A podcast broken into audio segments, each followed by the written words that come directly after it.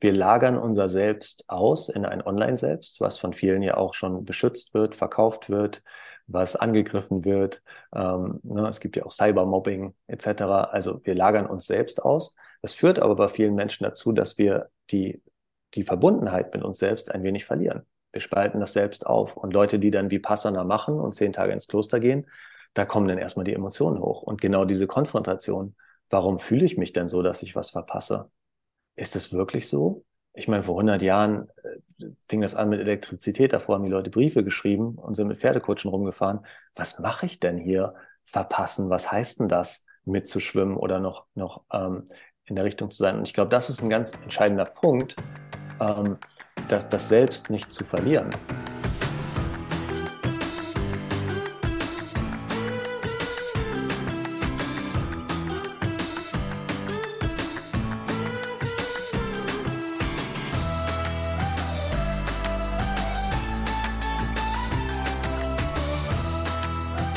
Herzlich willkommen heute in unserer Show wieder mit Ben Hartwig.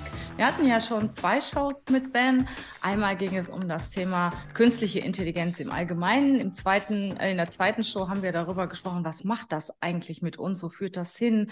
Wie weit ist es jetzt schon fortgeschritten? Was wird das eigentlich geben? Was, was passiert denn mit den Menschen? Und ja, heute äh, nähern wir uns so ein bisschen an dem Thema Resilienz, künstliche Intelligenz, Resilienz. Was macht das mit den Menschen?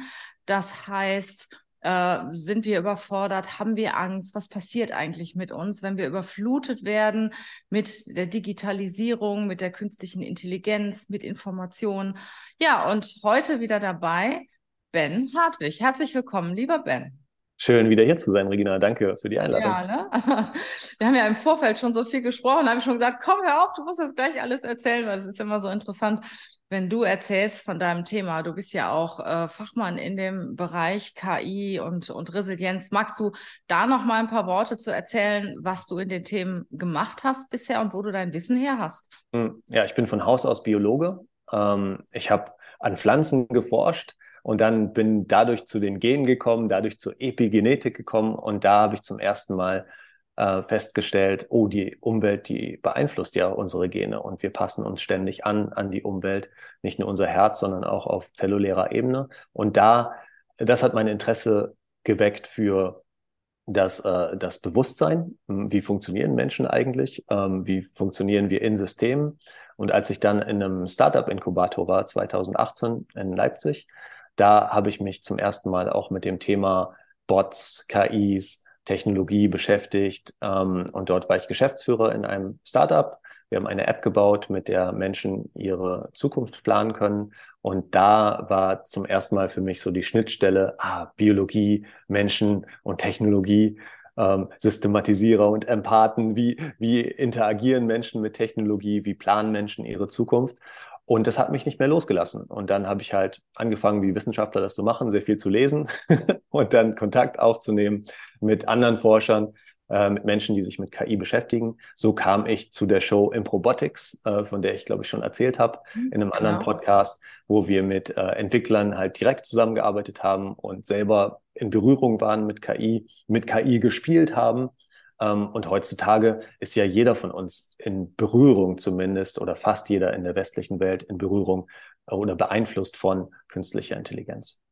Ja, ein Stück weit macht das ja auch Angst. Ne? Du weißt ja gar nicht, wo führt das Ganze jetzt eigentlich hin.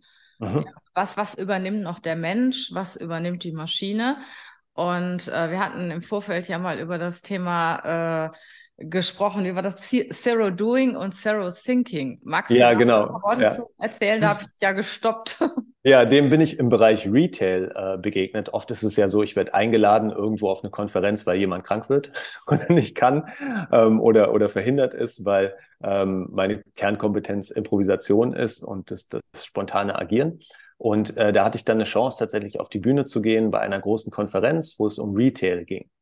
Und da war das das Buzzword from, from zero doing to zero thinking. Also äh, möglichst wenig tun, war immer die Devise, nur noch einen Button auf einer Webseite haben, möglichst klar ähm, den, den Kunden zu führen äh, zu einer Kaufentscheidung. Und jetzt geht es hin mit Systemen, auch KI-unterstützten Systemen, zu äh, denk am besten gar nicht mehr nach. Hier, hier ist ein Kaufvorschlag von deiner KI, das entspricht dir im Moment am besten, muss einfach nur noch hingehen ins Store und es wird fast schon für dich eingekauft.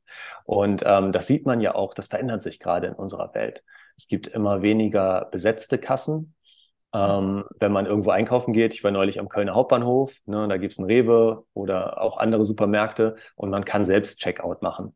Ähm, man kann mit dem Scanner durch, durch einen Store laufen. Und jetzt entwickelt sich dahin, dass es fast gar keine Kassen mehr gibt oder geben soll in Zukunft. Äh, Amazon testet das schon, dass man einfach ähm, Vorschläge kriegt, rausläuft und Bezahlung etc., das wird alles für einen übernommen. Es geht weg von der Kasse hin zu einer Plattform.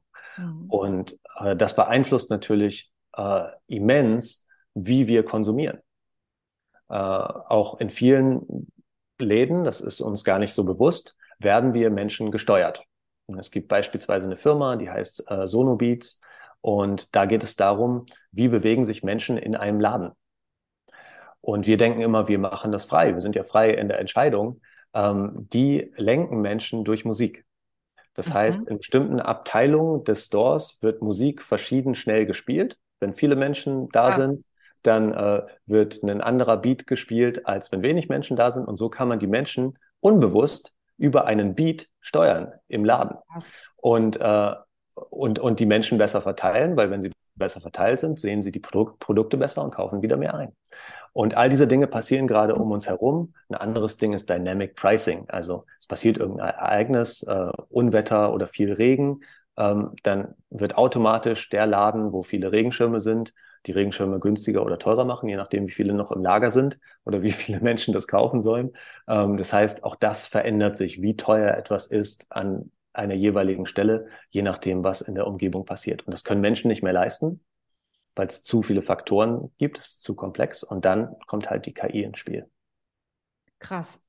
Mhm. Äh, aber das ist auch alles nur, ich sag mal, gesteuert zugunsten äh, des Kommerz. Ne? Es wird wahrscheinlich keine KI sagen, hey, pass mal auf, äh, du hast dein Konto jetzt schon um so und so viel Euro überzogen und außerdem hast du ja schon drei ähnliche Blusen im Kleiderschrank. Also du brauchst dir jetzt keine zu kaufen, oder? Es kommt darauf an, für wen die KI arbeitet. Ne? Ja, ähm, ja. Ist dann wieder die Frage, ja, in einem Store geht es natürlich oft um Gewinnmaximierung, es geht aber auch äh, manchmal um Kundenzufriedenheit. Und ähm, auch das kann ja gemessen werden und dann geguckt werden, äh, worauf ähm, trainieren wir unsere künstliche Intelligenz. Das hatten wir auch in einem der vorherigen Podcasts, wie entscheidend das ist, was eigentlich für eine Datenbank da ist, was für Informationen da sind, die in die Algorithmen reinspielen, äh, wie vielleicht auch neuronale Netze trainiert werden und dann auch beobachtet werden über die Zeit. Das heißt, bei vielen Firmen geht es jetzt dahin, dass man die die KIs weiter beobachtet, verbessert, nachbessert und die so gestaltet, dass ein Ladenbesitzer jetzt zum Beispiel entscheiden kann, was will ich denn eigentlich maximieren? Zufriedenheit, mhm. meine Werte, den Profit. Und auch das ist dann einstellbar von Tag zu Tag, zum Teil von Sekunde zu Sekunde. Äh, reagieren denn alle Menschen gleich? Jetzt zum Beispiel mit dieser Musik stellt sich jetzt bei mir mhm. die Frage, äh, folgt da jeder oder wie viel Prozent der Menschen kann man damit beeinflussen? Ja, ist eine, ist eine interessante Frage. Ne? Wir sind natürlich alle neuronal auch unterschiedlich, ähm, neuronale Diversität. Und es gibt natürlich Menschen, die weniger gut hören, zum Beispiel. Die sind dann natürlich weniger davon beeinflusst. Wir alle, und das hat mich sehr überrascht, als ich die Präsentation gesehen habe, sind aber sehr stark beeinflusst von einer Art Beat. Ähm, es gab ja auch Musiker, die das Gehör verloren haben und dann immer noch äh, die, die Schallwellen oder den Beat irgendetwas wahrgenommen haben. Und eins der ersten Dinge, die wir biologisch hören, ist der Herzschlag der Mutter, mhm. der auch einen gewissen Beat hat. Das heißt, das ja. ist schon was, was sehr tief geht und was sehr, sehr viele Menschen beeinflusst. Ich kann dir leider keine Prozente sagen. Ja, okay. Also du meinst, dass äh, wir uns davon im Unterbewusstsein steuern lassen. Genau. Ja, alles, was einen Rhythmus hat. Ähm, und du siehst es ja auch, ähm, ich mache jetzt, bin involviert in einem Musical-Projekt und es ist sehr interessant, wie äh, zum Beispiel Drummer die Welt sehen. Die sehen halt, fangen halt an, Rhythmus überall zu sehen. Äh, unser Drummer steht dann manchmal hinter mir und tippt den Rhythmus auf meine Schulter, damit ich das besser verinnerliche, weil ich das weniger wahrgenommen habe. Aber so einen Grundrhythmus, da reinzukommen, selbst wenn wir mit Laien arbeiten an Musik, das kriegt fast jeder hin. Wo mhm. die Eins ist, kann man, kann man hören, aber einen Takt, den, den haben irgendwo alle im Blut. Interessant. Ja. Das, das spielt sich ja bei uns alle im, alles im Unterbewusstsein ab. Und das, mhm. ich sag jetzt mal, schadet uns ja erstmal nicht, oder? Äh, wenn wir, beeinflusst uns. Ja, beeinflusst uns, aber genau, schadet ja. uns nicht. Und wie ist das aber in dem Moment, wo wir von der künstlichen Intelligenz überfordert werden? Mhm. Das heißt, wenn die schneller ist als wir, wenn wir äh, wirklich viel zu viele Informationen mhm. bekommen, ähm, wie weit können wir da mitgehen und ab, ab welchem Moment sind wir überfordert und wann müssen wir da was tun? Ja, da finde ich die deutsche Sprache immer so interessant. Ne? Das Wort Fehler und das Wort Helfer haben die gleichen Buchstaben. Und äh, je nachdem, wie man, wie man das sieht, ne, hm. in, in, der Welt sieht man die äh, KI halt auch als was Fehlerhaftes oder was, was uns schaden könnte oder als ein Helfer.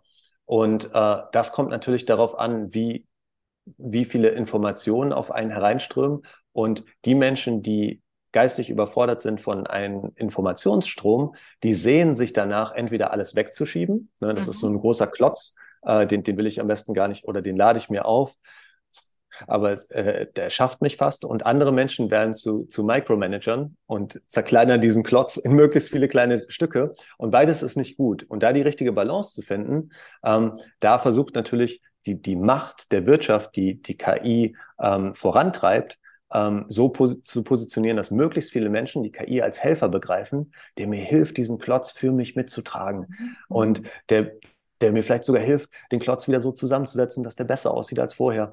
Und äh, ich, muss, ich muss wirklich wenig tun, weil die größte Motivation von uns ist es zu überleben.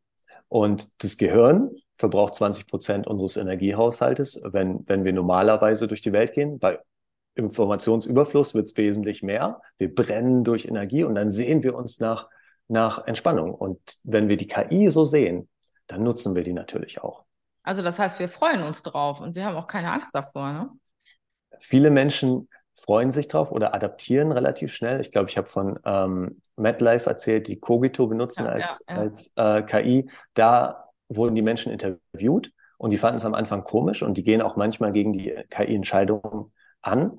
Ähm, aber sie akzeptieren es letztendlich alle, wenn es funktioniert und ihnen eine, dadurch eine Erleichterung oder eine Besserung, Besserung der Umstände gibt. Da, wo es nicht funktioniert, da gab es ein Beispiel zum Beispiel bei Uber, äh, wo dann die Fahrer protestiert haben, weil das Ziel der, der Uber-KI war Gewinnmaximierung. Mhm. Man hat nicht auf die Fahrer geguckt, das war, war einfach nicht vorgesehen. Und dann haben sich einige Uber-Fahrer zusammengeschlossen und sind in bestimmten Regionen gar nicht mehr hingefahren. Und das hat die Preise total in diesen Regionen nach oben getrieben. Das heißt, wir Menschen fangen schon an, gegen bestimmte Systeme zu protestieren und manche Zukunftsforscher, Menschen, die die Zukunft versuchen zu verstehen, zu prognostizieren, sagen, es kommt auf uns ein großer Konflikt zu zwischen Menschen, die Technologie adaptieren und nutzen und zwischen ja. anderen, die zurück wollen zum Naturalismus. Ja, das merkt man ja heute schon ein Stück mhm. weit. Ne? Total. Ja. Total. Und das ist ja auch ein ständiger Konflikt. Ne? Wie viel Technologie lassen wir zu? Wie viel äh, lassen wir in uns reinwandern? Äh, und das macht, führt Menschen auch manchmal zu, zu interessanten Entscheidungen, wie ich klebe meine Kamera ab, aber gleichzeitig habe ich mein Handy neben mir liegen. Ja, ja, und das ja. hört, ihr hört jedes Gespräch äh, mit und sich an. Und ähm, äh, auch das Thema Datenschutz ist natürlich ein riesiges Thema, was hier ganz groß diskutiert wird in Deutschland, aber in anderen Ländern schon längst passé ist. Und wir sind halt nicht mehr abgekoppelt von der Welt. Mhm. Also du sagst, äh, die Mehrheit der Menschen hat nicht unbedingt Angst davor, sondern geht mit und der eine kommt besser zurecht, der andere kommt weniger zurecht und die Überforderung findet erstmal nicht statt, oder? Die Überforderung äh, findet erstmal nicht statt, weil wir etwas auslagern können, was uns hilft, die Komplexität der Welt besser zu verstehen. Mhm. Und ähm, wenn wir uns aber der Komplexität der Welt stellen, das merken wir, wie schwierig das ist, manchmal schwarz und weiß zu denken ist einfach, aber grau zu denken mhm. ist anstrengend und hart. Mhm. Interessanterweise sind viele Leute, die gut grau denken können, ähm, in Führungspositionen. Oh. ähm, die äh, die haben, das nennen zwei Harvard-Professoren Keegan und Lahe in ihrem Buch Die Immunität sich zu verändern, nennen das den selbsttransformierenden Geist. Also Menschen, Aha. die sich äh, nicht nur Konflikten aussetzen, sondern nach konfliktreichen Gedanken suchen und diese Komplexität äh, umarmen Zum Beispiel, das Leben ist hart und wunderschön. und, es, äh, es ist nur schön, wenn es hart ist, ne? genau, oder, da, oder so, ja. Und dann kommt noch die Konditionierung dazu. Und äh, äh, tatsächlich haben die zwei Harvard-Professoren, Keegan und Lahe, herausgefunden, dass nur weniger als ein Prozent der Menschheit ähm, ein, ein, eine solche, solches Mindset, eine solche geistige Einstellung hat, ähm, okay. ähm, überhaupt nach Konflikten auch zu suchen in sich selber, im Unternehmen, in der Partnerschaft. Und wenn da eine KI ist, die einem sagt, was ich machen muss, wie geil ist das denn? Und da gab es auch Untersuchungen zu mit einer KI, mhm. ähm, als äh, die ersten KIs aufkamen für Hautkrebs. Da hat man herausgefunden, oh, die sind viel besser als viele Ärzte. Die können besser diagnostizieren, eine bestimmte Krebsart. Ja. Und dann wurden die Menschen gefragt, willst du dir das von einer KI sagen lassen, was du zu tun hast, oder von einem Arzt? Und dann wollten immer noch alle mit dem Arzt sprechen, obwohl ähm, das auch für die Leute okay war, dass der Arzt wieder die KI benutzt. Aber ja, die, wir mögen immer noch diesen weißen Kittel. Genau. Ja, das Menschliche ja. auch. Ne? Mhm. Also ich sag mal, wenn ich jetzt Krebs äh, habe, dann möchte ich natürlich auch kurz mit einem mhm. Menschen darüber sprechen. Das heißt, es scheint wichtig zu sein, wie gewichtig ist die Entscheidung, die dahinter steckt. Ja. Ne? Einer KI zu sagen, kaufe ich jetzt den roten oder den grünen Pullover, ähm, das finden manche vielleicht sogar lustig ähm, oder ganz schön, entspricht mir, nehme ich erstmal an. Oder die Versicherung, da kann ich nochmal 30 Euro sparen, das lasse ich mal meinen, meinen Robo-Advisor machen. Ähm, aber wenn es um gewichtigere Entscheidungen geht, dann kann das der Fuß in der Tür sein. Wenn Menschen aber direkt dann davon konfrontiert werden, solltest du die OP oder die OP machen, sollte mein Tesla alleine fahren können oder sollte ich eingreifen können, dann sagen die meisten doch noch, uh, weiß ich nicht. weiß ja, ich nicht, bin ich mir nicht sicher. Ja, ja. Das zeigt mhm. ja schon, dass Menschen auch wieder mit Menschen reden möchten, Menschen um sich haben möchten mhm. und sich nicht nur so hundertprozentig mit, ich sag mal, auf die Maschine einlassen wollen. Ne? Mhm. Mhm. Äh, oder ganz gemein könnte man denken, solange wir etwas gedanklich auslagern können, ist alles gut. Mhm. weil, weil es ist, wir wollen Energie sparen, wir wollen überleben und das führt oft zu der Motivation oder dem Hauptmotivator Faulheit. Ich, ich will möglichst, möglichst viel auslagern, nicht, dass so viel auf mich einprasselt, weil die Welt ist schon komplex genug. Und das ähm, öffnet natürlich KIs Tür und Tor. Wann ist denn der Moment gekommen, dass ich äh, überfordert bin? In der Resilienzforschung ja. spricht man dann von chronischem Stress und chronischen Stressoren. Und das ist bei vielen Menschen so nach anderthalb bis zwei Wochen so, wenn das System Mensch äh, ständig mit dem Stressor konfrontiert ist, dass die Cortisolwerte im Blut steigen. Und das kann man messen. Man kann auch die Herzratenvariabilität messen und sehen, dass das Herz nicht mehr so adaptiv ist, wie es mal war, also monotoner und schneller schlägt in der Regel und sich nicht mehr anpasst. Und in der Biologie sagen wir dann, wir gehen von der Homöostase, also vom Gleichgewicht, in die Allostase, ins Ungleichgewicht. Mhm. Und Menschen entwickeln dann nach zwei Wochen Dauerstress eine allostatische Last. Also selbst wenn sie sich danach normal ausruhen, ist, sind sie nicht mehr ausgeruht. Wie macht sich das bemerkbar? Wir sind gereizter, wir mhm. vergessen mehr und äh, wir schlafen schlechter. Das ah. sind oft so die drei Hauptindikatoren dafür, äh, wenn es Zeit ist, gegenzusteuern. Ähm, nach dem, was du so eben erzählt hast, mal habe ich so die Wahrnehmung, ja, die künstliche Intelligenz ist ja unser Unterstützer. Die bringt uns gar nicht zur Überforderung, ja, wenn wir sie brauchen. Die ist so positioniert worden, ja, durch viel Marketing. Uns, ne? ja. Mhm. Und äh, Wann ist es denn soweit, wenn das, dass die künstliche Intelligenz uns überfordert? Das ist hm. ja wahrscheinlich auch unterschiedlich von den Menschen, von denen du, du gerade erzählt hast, die halt die Konflikte erstmal suchen, die finden das spannend, mhm. äh, die zu lösen. Die sind wahrscheinlich nicht so betroffen, aber es gibt mhm. ja sicher auch Menschengruppen, die eher betroffen sind. Und, und wann passiert dann sowas? Ja, ja, da, da ist erstmal wichtig zu fragen, wo kommt die Irritation her? Ist es eine Informationsüberforderung oder ist es vielleicht sogar eine Werteüberforderung? Stößt mich das an moralische Grenzen? Genau. Ähm, wenn, wenn ich nämlich da bin ähm, und eine KI bei mir einen Konflikt auslöst, dann schiebe ich die natürlich weg und nutze die eher nicht mehr. Mhm. Ähm, bringt die mich in ein moralisches Dilemma, was tatsächlich an meine Werte rangeht. Bei Informationsüberforderung ist es ja oft so, dass ähm, es auch eine Frage ist, wie viel davon ist auf dem Markt. Ne? Wenn man heute sich Apps anguckt, die KI-Apps zum Beispiel, die für einen zeichnen können, findet man gleich fünf, sechs. und dann zu vergleichen und wieder zu gucken, wie machen die das unterschiedlich, was ist jetzt die beste und so, da sehen wir uns schon wieder nach Vereinfachung. Und ähm, das sehen wir auch bei jungen Leuten. Mh, hm, äh, in den USA zum Beispiel ist es gang und gäbe, dass man mh, hm, acht, neun, vielleicht in Corona sogar ging es auf zehn Messaging-Apps hat, verschiedene Kanäle, wodurch Menschen einen erreichen können.